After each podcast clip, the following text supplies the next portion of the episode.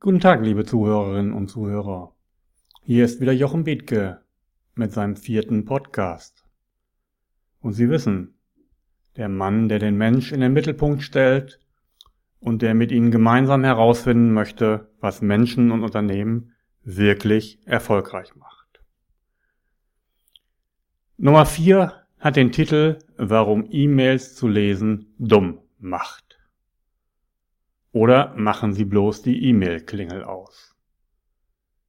Das ist aber wieder starker Tobak. E-Mails zu lesen macht dumm, behauptet da jemand. Sie werden sehen, wie ich das meine.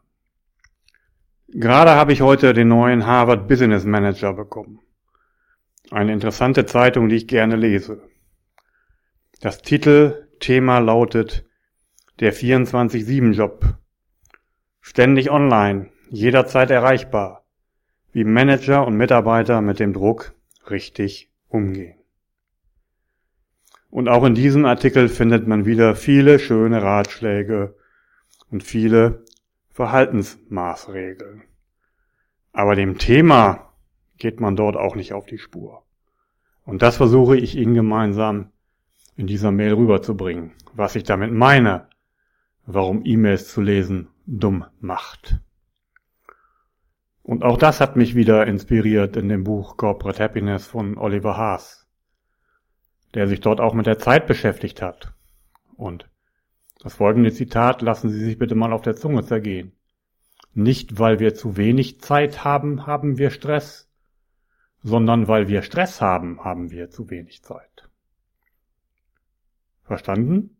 Es ist genau umgekehrt. Weil wir Stress haben, haben wir zu wenig Zeit.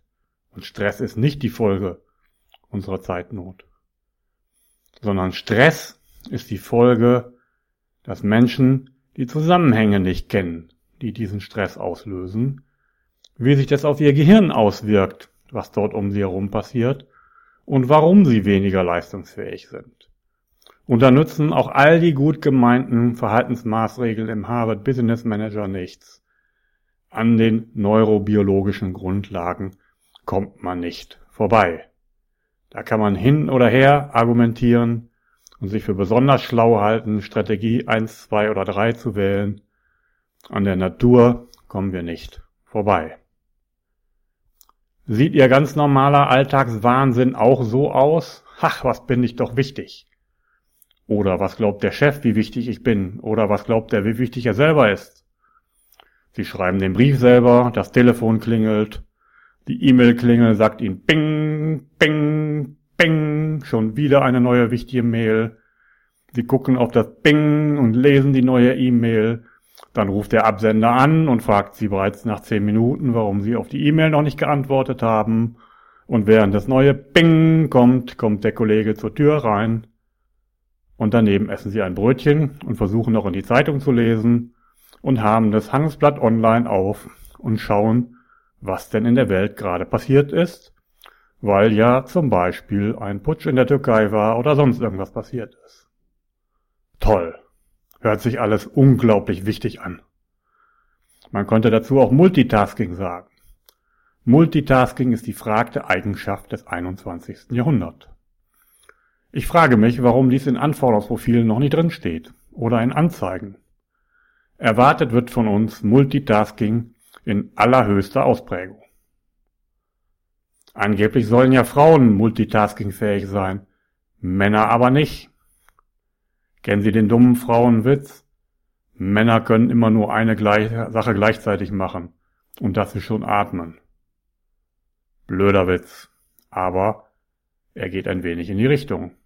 Angeblich sollen Frauen Multitasking sein. Und zu Hause bügeln sie und sehen Fernsehen und kümmern sich um das Kind und machen das Essen und sind einfach nur unglücklich. Weil das nämlich alles Quatsch ist. Völliger Quatsch. Niemand auf der Welt ist multitaskingfähig. Alles Quatsch. Niemand. Alles nur Einbildung. Alles nur die Anforderungen von Menschen, die sich für wichtig halten oder wichtig genommen werden wollen.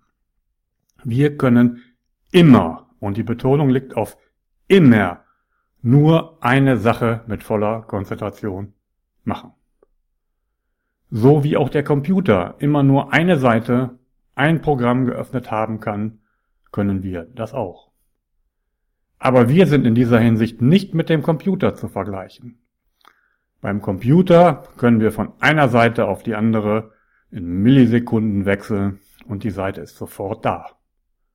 Bei uns geht das nicht. Der Mensch hat im übertragenen Sinne für jede Seite wieder eine neue lange Ladezeit. Das heißt, das ist wie eine schlechte Internetleistung oder ein altes Modem, wo sich die Seite und es dauert und dauert und dauert und dauert und dauert aufbaut. So ist es bei uns Menschen auch. Wenn wir in einer konzentrierten Arbeit zum Beispiel nur durch ein Telefonat abgelenkt worden sind, dauert es 15, die Betonung liegt auf 15 Minuten, um inhaltlich wieder dort anzusetzen, wo wir vorher waren. Und das gilt für jedes Bing, Bing, Bing der neuen E-Mail genauso. Das gilt für jedes Telefonat. Das gilt für jede Störung. Und nun kommt die Auflösung zum Titel.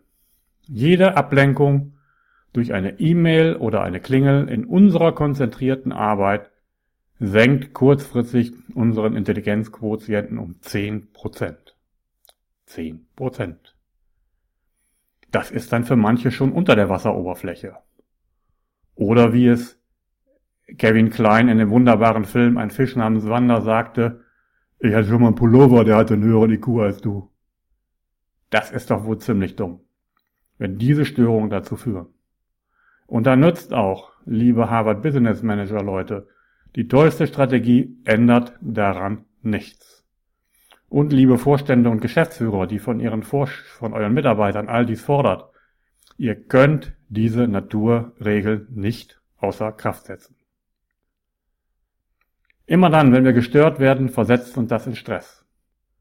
Mit dem Begriff Stress und dem, was darauf folgt, werden wir uns in den nächsten Folgen noch beschäftigen. Aber immer dann, wenn wir in den Stresszustand kommen, sorgt unser Körper dafür, dass das Großhirn ausgeschaltet wird und wir nur noch im limbischen System, im Überlebensmodus sind. Das heißt, das Ganze wird nur noch potenziert, je größer die Zahl der Störungen ist. Also, wie sagte ich jetzt bereits am Anfang, nicht weil wir zu wenig Zeit haben, haben wir Stress, sondern weil wir Stress haben, haben wir zu wenig Zeit. Wenn es uns gelingt, diesen biologischen Prinzipien entsprechend zu handeln und zu leben, Sie werden sehen, wie viel mehr Zeit und wie viel mehr Energie Sie haben und wie viel Sie schaffen können und wie zufrieden Sie am Ende eines Arbeitstages nach Hause gehen. Denn wer von uns kennt nicht das Gefühl, nach Hause zu kommen und am Ende des Tages sich zu fragen, was habe ich eigentlich nun den ganzen Tag getan? Also, ein paar kleine Verhaltensregeln am Ende, wie auch immer Sie sich äh, durchsetzen können und das machen können. Schauen Sie, dass Sie möglichst viel ungestört arbeiten können. Schalten Sie um Himmels Willen diese Bing, Bing, Bing E-Mail-Klingel aus. Jedes Mal sinkt Ihr IQ, jedes Mal sind Sie abgelenkt.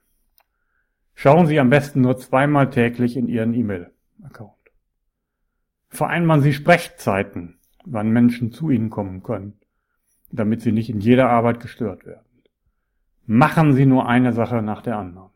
Und Sie werden sehen, Sie haben weniger Stress, Ihr IQ bleibt hoch und Sie leisten mehr. Auch dies ist wieder eine Facette zum Thema, was macht Menschen und Unternehmen wirklich erfolgreich. Und dazu gehört eben auch, sich mit diesen biologischen Grundlagen zu beschäftigen und danach zu handeln. Es nützt nichts. Niemand kann dagegen arbeiten. All dies gehört in das Konzept, Veränderung vorzuleben, Persönlichkeit zu entwickeln, Unternehmenskultur zu etablieren und Werte einzuhalten. Wenn ich Ihnen dabei helfen kann, rufen Sie mich an. Wenn Sie Fragen haben dazu oder wenn Sie einfach nur mit mir sprechen möchten, freue ich mich über jeden Anruf von Ihnen. 0160 802 6483. Oder Sie schreiben mir wieder eine E-Mail an jochen.bethke.t-online.de. Ich hoffe, es hat Ihnen gefallen und ein wenig die Augen geöffnet. Was sich hinter dem Titel Warum E-Mails zu lesen dumm macht verbirgt und wie ernst ich das gemeint habe. Ich wünsche Ihnen einen schönen Tag. Auf Wiederhören.